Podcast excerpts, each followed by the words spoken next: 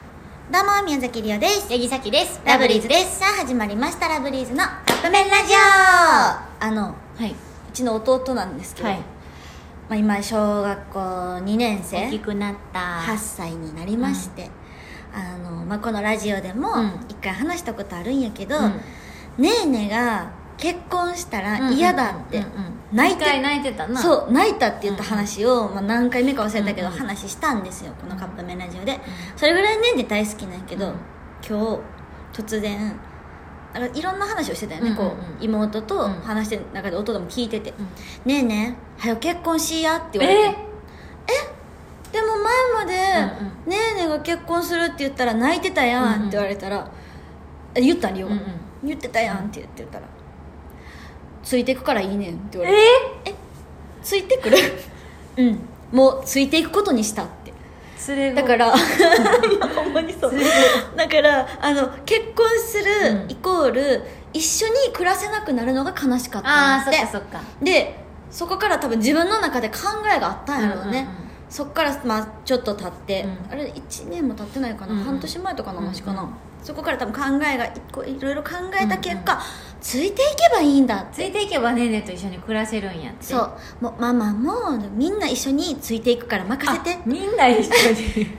ごめんねってそれ引っ越しそうなったらただのって言ってかそのもう結婚っていうか向こうに向こうに入れるしかない入れるかやなそうなったらうんたうらんで一緒に住んだらいいそのだからじゃああの早くねね結婚しって言って、うんうんそれでうんそれでいいよついてくから、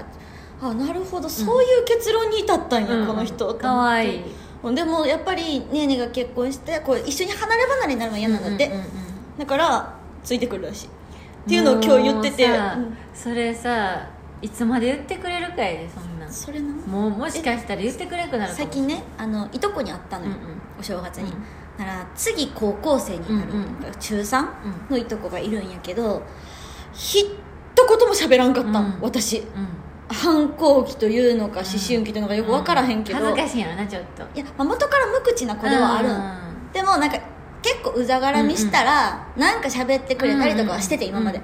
もう全部無視されただから、うん弟くんもうんそういう時期が来るかもしれへん、なったらどうであしよの時のどこ行ったんっていううないそしたらもうリオが泣いちゃうかもしれへん、うん逆にまあでもなんかなさそうな気がするけどなさそう、もう一人のね今22かうんのいとこは反抗期なかったの、人あそうなんやずっと可愛いままで、うんうんうん今も可愛いよ、うんうんから